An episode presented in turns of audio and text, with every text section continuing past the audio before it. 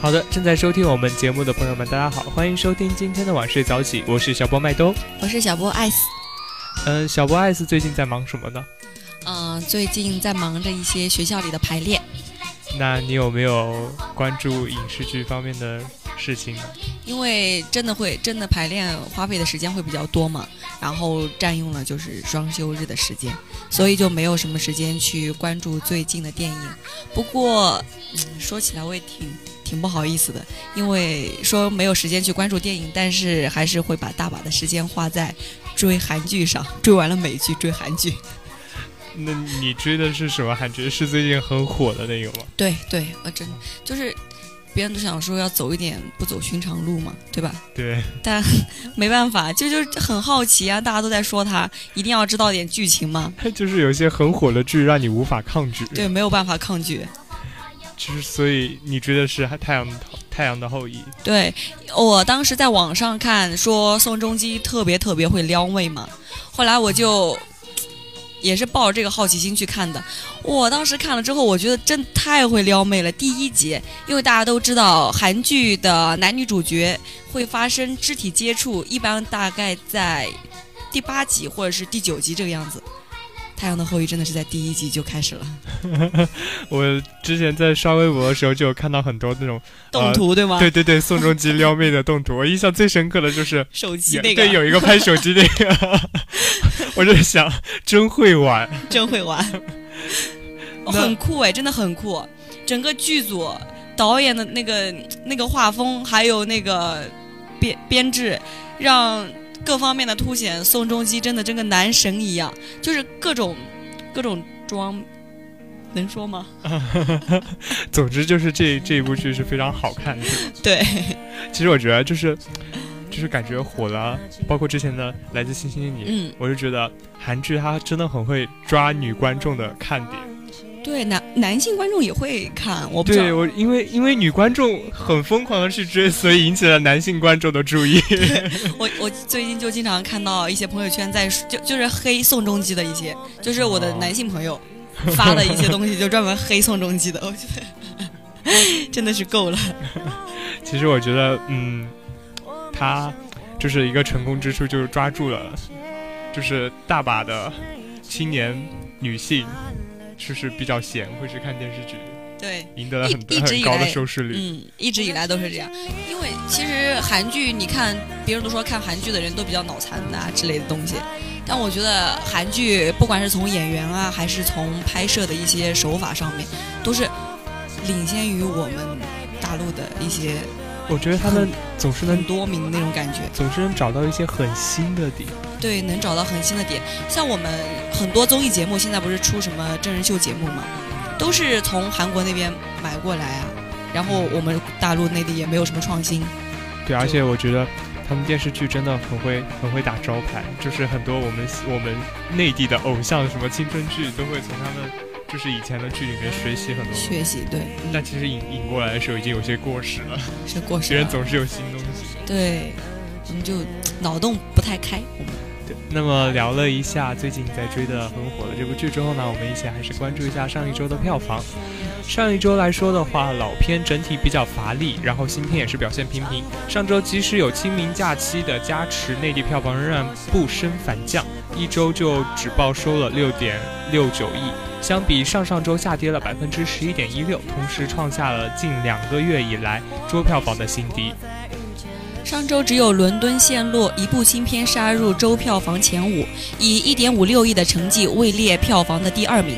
《火锅英雄》《我的特工特工爷爷》两部国产老片表现呢较为平稳，其中《火锅英雄》昨日冲破三亿关口，位列周票房第一名。嗯，已获得延长放映期资格的《疯狂动物城》在上周依然有着疯狂的表现，啊，累计票房已破十五亿。《蝙蝠侠大战超人》《正义黎明》。嗯，在一路跌跌撞撞中，也终于跨过了六亿票房线。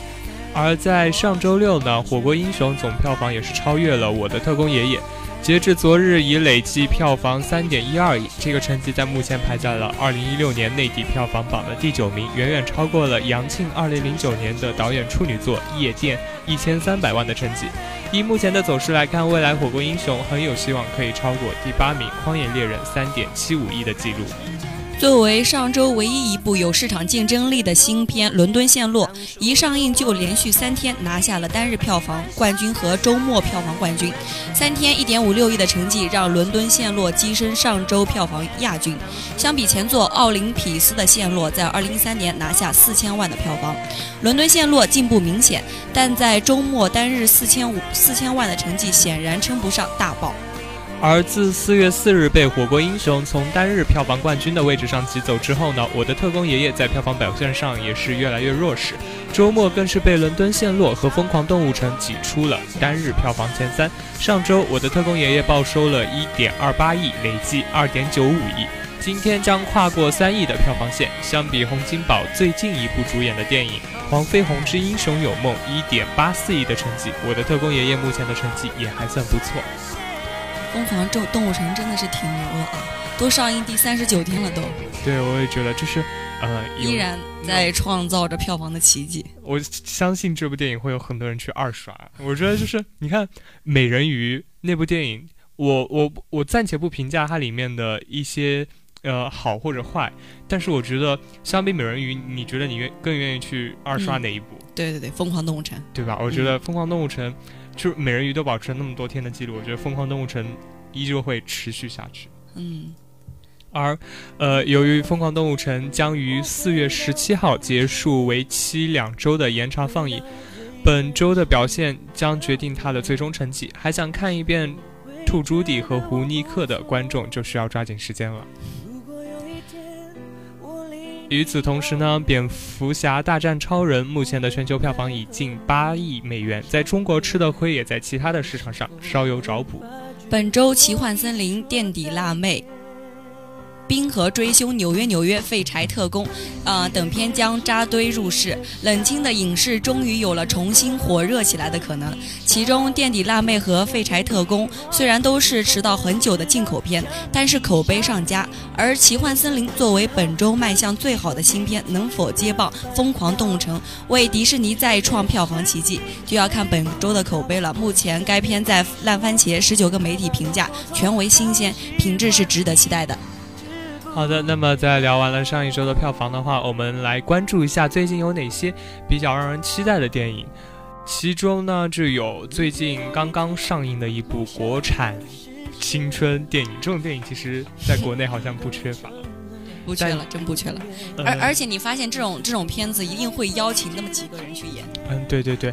但是呃，最近有一部电影啊，就是也是改编自一个畅销书的电影，它的里面的主角呢，可能更多的就不是我们所熟知的那些青春偶像电影里面的人了，就是动用了很多的新演员，这也是呃让人感觉会可能稍微和其他会有一点点不一样，但是效果怎么样，我我们也。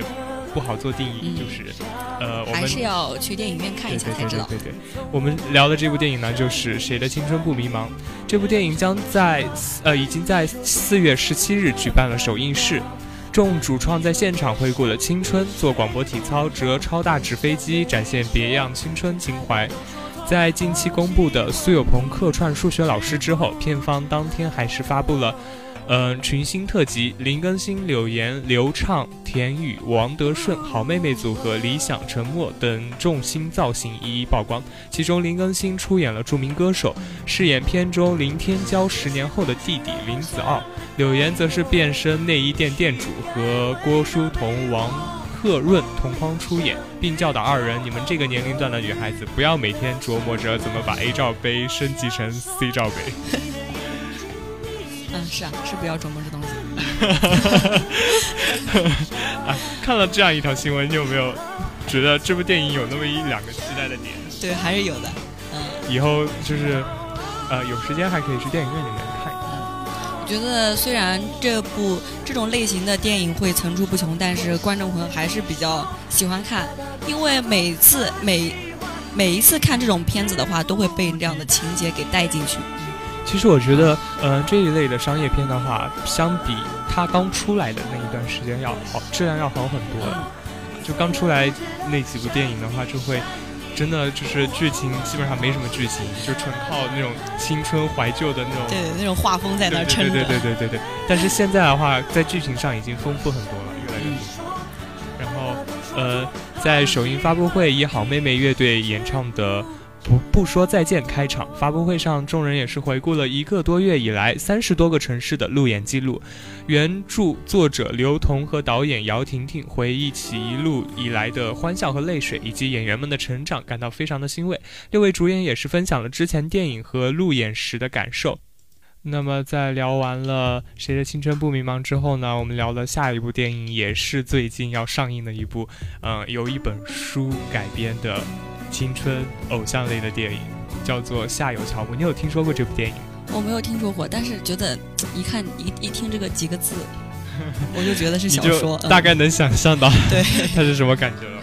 对，而且这我跟你说，我告诉你他的男主角是谁演的，你就会更加想象到。嗯，他男主角是吴亦凡。是的，吴亦凡现在不仅在歌唱方面、舞蹈方面。然后综艺节目方面，现在又在电影方面。对他，他去 NBA 打了篮球，你知道吗？我刷微博的时候看到的。对啊，这是明星赛。他真的很厉害，就是人气高吧，火吧。是，不过麦兜，你觉得吴亦凡的演技怎么样？呃，这个我不好太做太多评价，但其实我觉得，呃，演员嘛，就要倾注更多的注意力到那个。作为表演的角色当中，其实我觉得他还有很大的进步空间。嗯，说的很委婉，对吧？嗯。那么我们聊回到这部电影上。好。根据同名小说改编，由吴亦凡、韩庚主演的青春电影《夏有乔木》，雅望天堂将定在本月的二十九号在全国公映。片方今天也是突然宣布，影片将推迟上映，具体上映日期将稍后公布。哎，这个这部电影好像还有韩庚在里面。啊，对你对韩庚有特别的喜欢吗？没有，就说不出来的好感，因为我觉得很洒脱这个人。哦，所以他的电影我觉得可以你你之之前看了《致青春》吗？看了。就是你觉得他演技还怎么样？挺好的，我觉得挺好，挺搞笑的，觉得。就是我我看过他的电影，好像就这一部吧。还有还有还有《变形金刚四》。那个那个就算了，就是就是，我跟你说一件好笑的事情，就是我们那天去看《变形金刚四》，然后然后我后面坐了坐了几个妹子，好像是好像是韩庚的粉丝，就专门等着看韩庚，然后中间韩庚就出现了那么那么那么三秒钟，还说了一句脏话，就完全是路人酱油的角色。然后能进军好莱坞已经不错了，很不错了。对，我觉得应该也是当时也是变形金刚四为了打开中国市场，然后邀请了一些中国演员。那我们聊回到这个夏有乔木上来啊，这部影这部影片呢也是，他最近为什么推迟了他的那个档期呢？是因为好像偏偏就是这部影片的发行方有参与叶问三偷票房的事件，受其影响呢也是临时的撤档。大银幕发行公司参与了此前《叶问三》票房造假的行为，然后广电总局也在此后发表了对涉事公司和影院的处理意见。嗯，其中大银幕发行公司被责令暂停新的电影发行业务一个月，进行整改。除了夏有乔木外，刘烨、布鲁斯·威利斯等人主演的《大轰炸》也是由该公司进行发行工作的。嗯，这么看来，我们之我们之前其实有聊到《叶问三》偷票房的这件事情，好像引起了很多国外媒体的关注。可能正好赶在这样一个，就是中国的市场超越美国的这样一个不太好的时机上，所以受到了很多的关注。其实我觉得，就是电影做电影的人嘛都是应该是尊重艺术。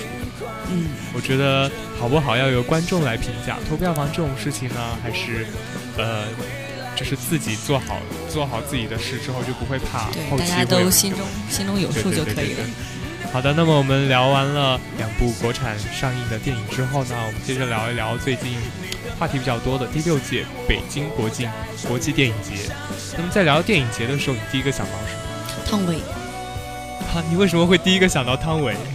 因为因为我之前也看过相关的新闻和报道，然后觉得。因为电影节嘛，很多片方都会想借这个机会，借此来宣传一下他的电影。然后最近话题比较多的《北京遇上西雅图不二情书》那部电影，我觉得肯定会会借此这个机会好好宣传一好好宣传一下，我觉得对吧？就是嗯，从之前来看的话，不管是哪一届的国际电影节，或者是我们国内的电影节的话，群星璀璨是吗？就是比较受关注的就是红毯。对吧？哦，对，对，我觉得整个红毯过程中会发生很多很多各种各样的新闻，嗯，对吧？嗯，就是女明星之间那种就是微妙的关系，特别能够微妙的关系 引人关注。而做就是在本月的十六日晚呢，第六届北京国际电影节开幕式也是在北京的怀柔举行了，中外电影大咖共聚于此。娜塔莉·波特曼、周润发、郭富城、梁家辉、汤唯、吴秀波、刘烨、王珞丹、姚晨、郝蕾等众多影星悉数亮相红毯，为电影节助阵。身为本届北京国际电影节红毯上最大牌国际影星，美艳的娜塔莉·波特曼以导演的身份走上红毯。她的导导演处女作《爱与黑暗的故事》将于明天在北京展映。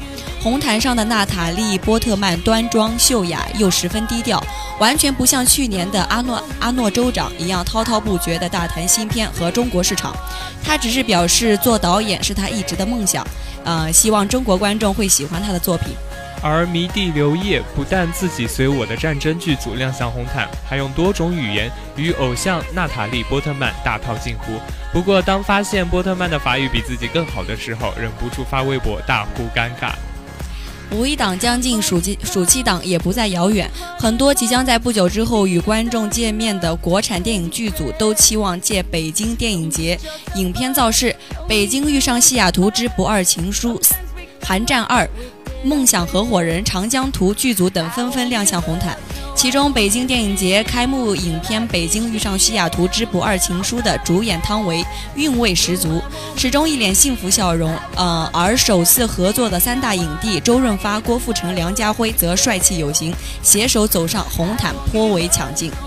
看来这次北京国际电影节也是星光熠熠，群星璀璨。对对对，最近也是有很多值得期待的一些好电影。嗯，好，那么在聊了这么多关于最近的一些新闻，还有一些电影之后呢，我们今天节目也是到这里就结束了。希望下周能够和大家接着在广播里面一起分享有趣的电影新闻。好，那今天的节目就到这里结束了。我是小波艾斯，我是小波麦兜，我们下周再见，拜拜。